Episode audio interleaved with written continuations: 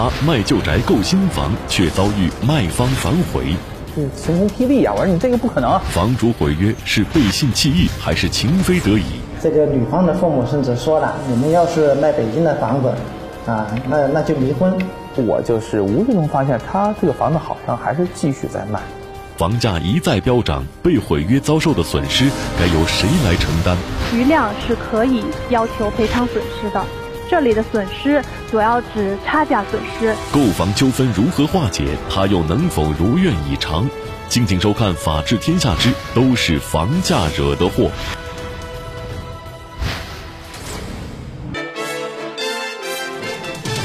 讲述典型案例，传播法治声音。大家好，这里是法治天下，我是玛雅。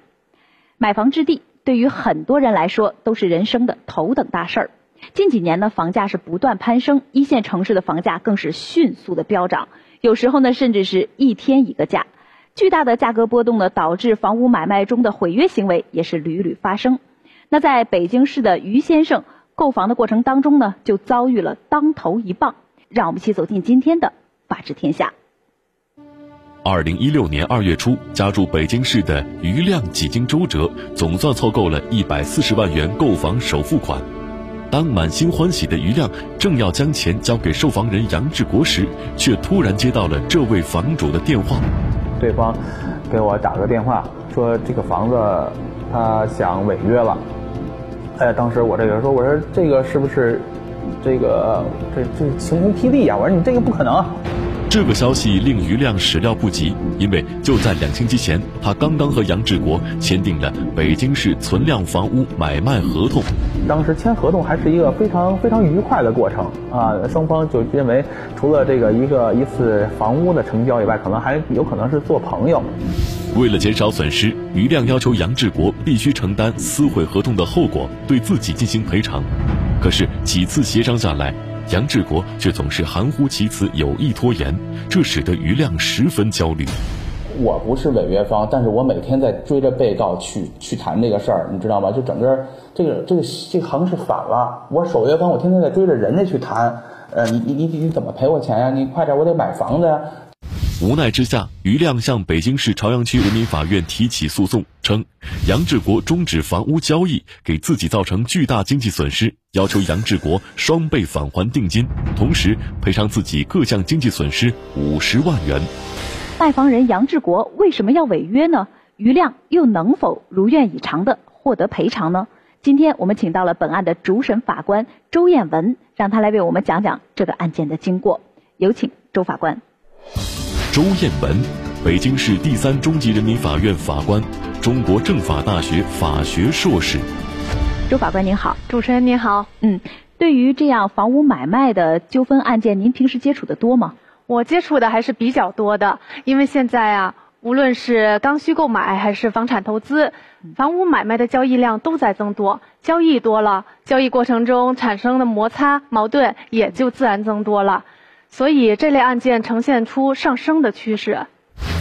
二零一五年八月中旬，余亮异常忙碌地奔波于各大售房中介查看房源，在精挑细选四个月后，余亮看中北京市朝阳区的一套二手房。这个当时这个房子是一百二十七平米，三室两厅，地理位置和户型是特别适合我的家庭。房主杨志国与余亮年龄相仿，都面临着人到中年的工作压力。相似的经历让两人聊得很是投机。杨志国告诉余亮，他要卖房是因为急需用钱。他好像跟我提起过，他可能要是去做投资，啊，要卖把房子卖掉去做投资。经过几番讨价还价，二零一六年一月二十四日，余亮和杨志国签订了北京市存量房屋买卖合同。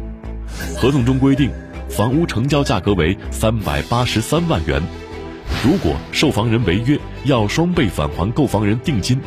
对于三百八十三万元的房款，作为工薪阶层的余亮很难一次性付清，他希望以分期付款的方式支付房款。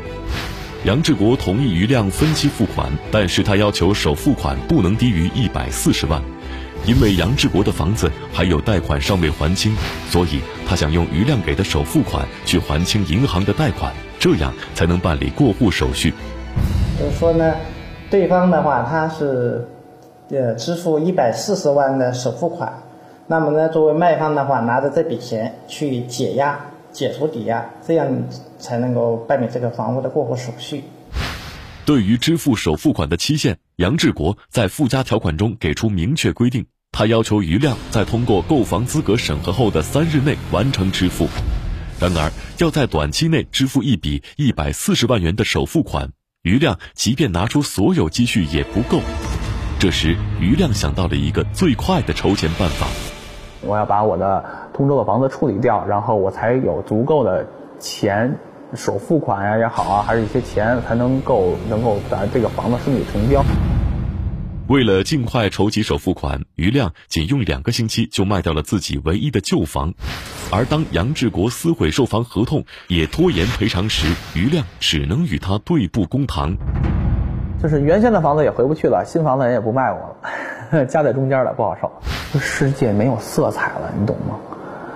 这人没有奔头了，前几十年的奋斗全都白费了，就是就是这么一个感觉，不知道该干什么了。二零一六年六月七日，北京市朝阳区人民法院受理的此案，庭审中，杨志国强调他在违约后，并非像余亮所说故意拖延赔偿，当自己想要解约时，他就打算对余亮进行双倍返还定金。我的当事人。他是明确表示说愿意双倍返还定金的，但是余亮认为杨志国毁约带给自己的损失根本不是双倍返还定金能够弥补的。当初他为了筹措首付款才匆忙卖掉旧房，而几天后旧房区域价格开始飙涨。当时的情况，你谁都谁知道通州会涨到今天现这个样子？二月底挂出去的房子是三万块，那我到十五天以后，我已经我我的价格已经是最低了，就是这十五天我就至少卖了少卖了五千，每平米少卖了五千块钱，十五天就每平米涨五千。虽然知道旧房卖亏了，但是余亮并不后悔，他认为只要迅速购入新房就能解决问题。一个最关键一点就是通州房子也涨，那么我我成交这房子也在涨，我只要拿这个钱一分钟没耽误，我去买了另外一套房子，我就不亏。可是，在二月中旬，杨志国打来的一通解约电话打破了余亮的如意算盘。几番商讨无效后，四月十六日，余亮被迫与杨志国解除了北京市存量房屋买卖合同。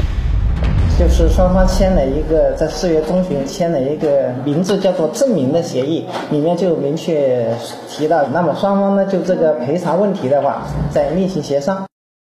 在解约后，余亮称他已经很难再以三百八十三万元买到同等地段、相同面积的新房。像他这样的房子，已经到就挂就挂牌价已经到四百五十万到四百六十万了。余亮希望杨志国给予自己房屋差价的赔偿，并且计算了从一月份签约到四月份解约期间的损失。所以呢，当时呢，我就大概算了一下，就认为，就是因为咱们不能算四百六十万还是四百万，因为肯定还是有一定的可以呃划价的余地嘛。那么就是当时就约了一个大概约了有五十万。但是杨志国不同意余亮的要求，他指出，在合同中并没有条款规定，除双倍返还定金外，还需对余亮进行额外的赔偿。因为合同并没有约定说，如果解除合同的话。那么呢，应该按照什么样的标准来承担这个违约责任？没有约定违约责任，是吧？也没有约定说解除合同的话需要赔偿多少钱的损失。您认为，当余亮获得双倍的返还定金后，他还有权利要求额外的赔偿吗？余亮可以要求额外的赔偿，因为本案中这种情形啊，属于出卖人拒绝继续出售房屋，造成合同目的无法实现，构成了根本违约。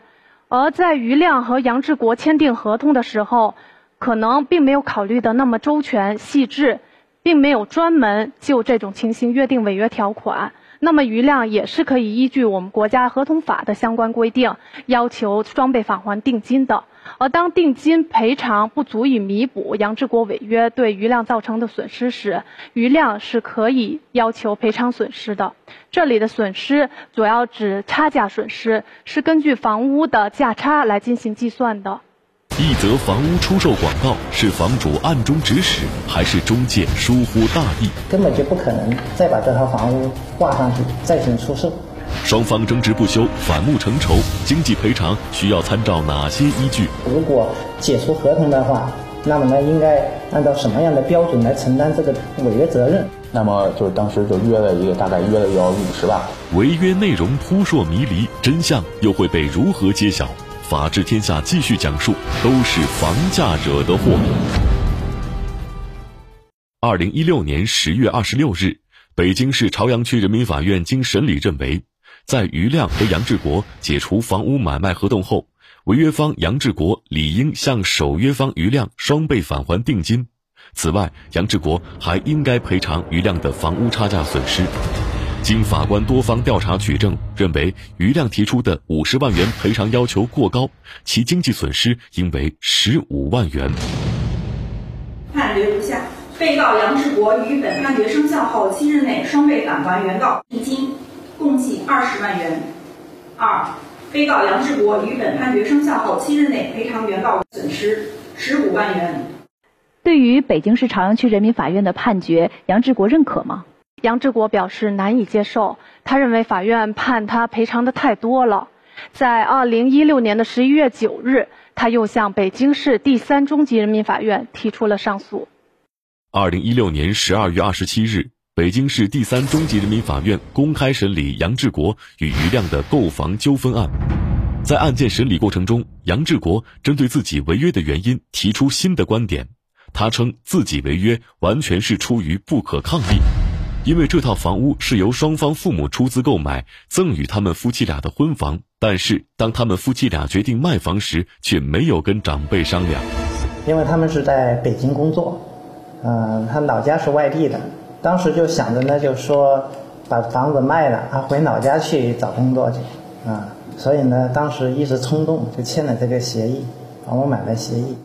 当签约之后，杨志国才将卖房一事告诉了岳父和岳母。当二老得知女婿把房卖了，强烈反对，大闹一场。这个女方的父母甚至说了：“你们要是卖北京的房子，啊，那那就离婚，啊。”所以这样的话呢，对这个我的当事人。呃，产生了一个比较大的压力。杨志国指出，合同中规定，因不可抗力不能按照约定履行本合同的，根据不可抗力的影响，部分或全部免除责任。他认为自己违约并非主观恶意，而是迫于父母压力，这同样属于不可抗力。杨志国恳请法官能够体谅自己的难处，酌情考虑降低赔偿金额。但是余亮指责杨志国编造谎言博取法官同情。原来，当余亮在售房网站上随意浏览时，竟在无意中发现了杨志国的一个秘密。我就是无意中发现他这个房子好像还是继续在卖，无意中发现了，嗯，所以当时就非常气愤。而杨志国在售房网站上重新标出的售房价格，更是吓了余亮一跳。他那个房子要卖四百多一点了吧？四百，嗯，我想想啊，四百二十万。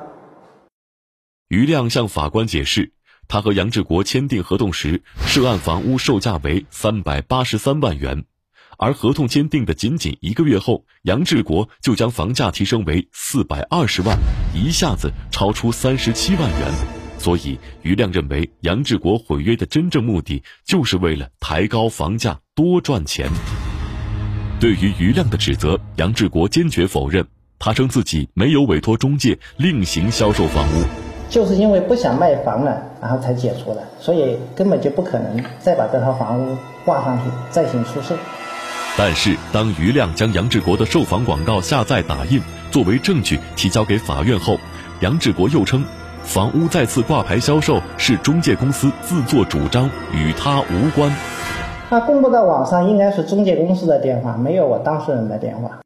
对于杨志国提出的不可抗力的违约原因，法院又是如何认定的呢？首先，杨志国违约并不是因为不可抗力。房屋买卖中的不可抗力，往往是指国家因为出台售房新政而导致正在买卖的房屋无法再继续交易。而杨志国违约呢，无论出于家庭压力，还是说想要再卖高价，都属于主观违约。所以，对于双方提出的不同的违约原因，我们法院在判决中并不予以考虑。差价损失如何计算？违约截止时间究竟以何为准？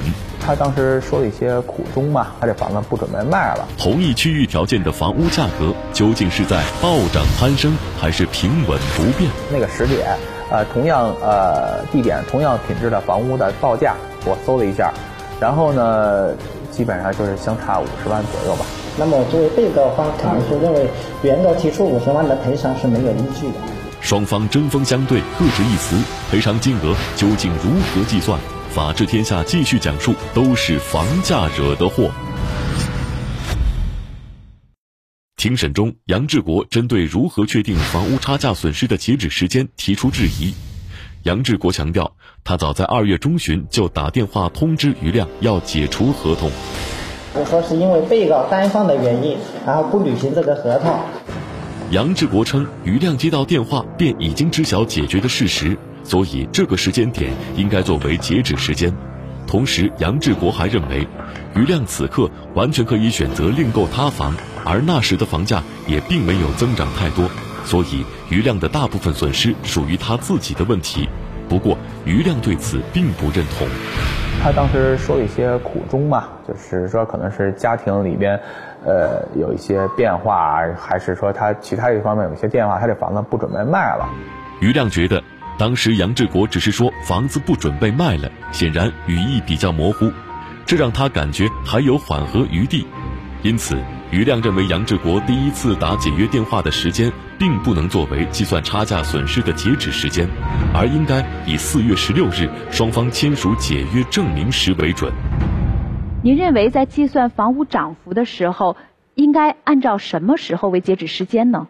在我们审判实践中，一般是以。违约方令守约方明确知晓违约事实的时间来作为截止时间的。在本案中，杨志国第一次电话通知余亮他要违约的时候，语义有些含糊，让余亮以为还有挽回的余地。余亮和杨志国又进行了商讨，这时候并不能算作是截止时间。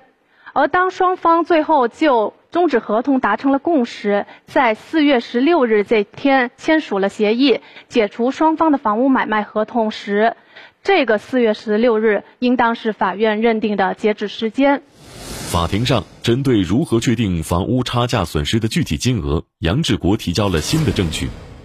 新证据为三份房屋买卖合同。杨志国称，这些合同的签订时间与他和余亮解约时间相近。房屋条件与涉案房屋相似，根据合同中的售房价格显示，该时段内房价基本保持不变。那么，作为被告方，肯定是认为原告提出五十万的赔偿是没有依据的。对于杨志国出示的证据，余亮表示怀疑，他认为这不合常理，因为不可能北京市房价整体飙涨，而作为北京繁华城区的朝阳区，房屋竟然没有涨价。我怀疑真实性。首先，就是他找了三份儿，他同样同样品质的房屋，呃，同样地点的房屋的成交的合同，我都不确定买卖双方都同有三三对买卖双方都同意把这些东西公开吗？当时我不太确认他这个提供的证据的真实性。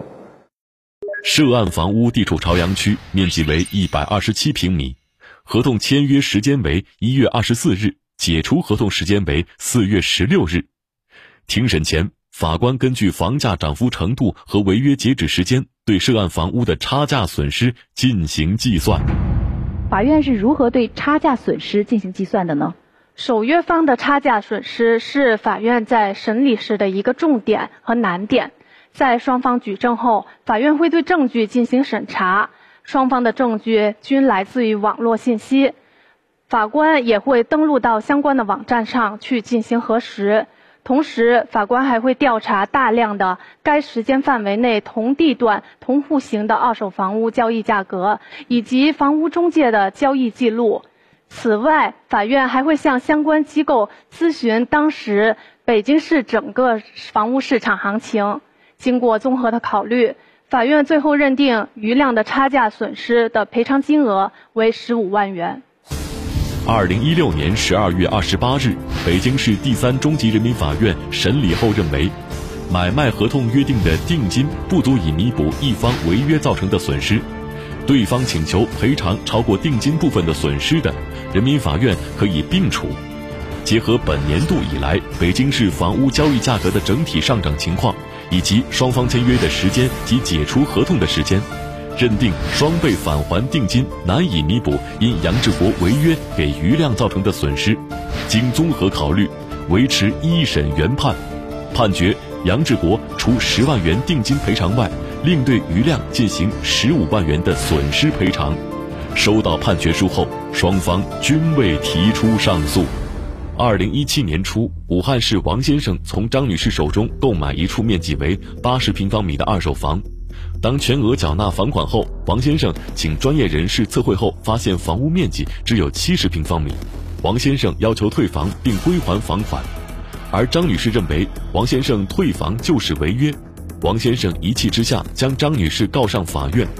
法院经审理认为，根据商品房买卖相关规定。房屋面积误差在百分之三以内，购房者可根据损失面积要求赔偿，但不能要求解约。而本案中涉案房屋面积误差高达百分之十二点五，高于百分之三的界定值，法院对王先生解约退房的要求予以支持，并且判决张女士归还王先生全部购房款。二零一七年中旬，天津市李女士的丈夫不幸去世。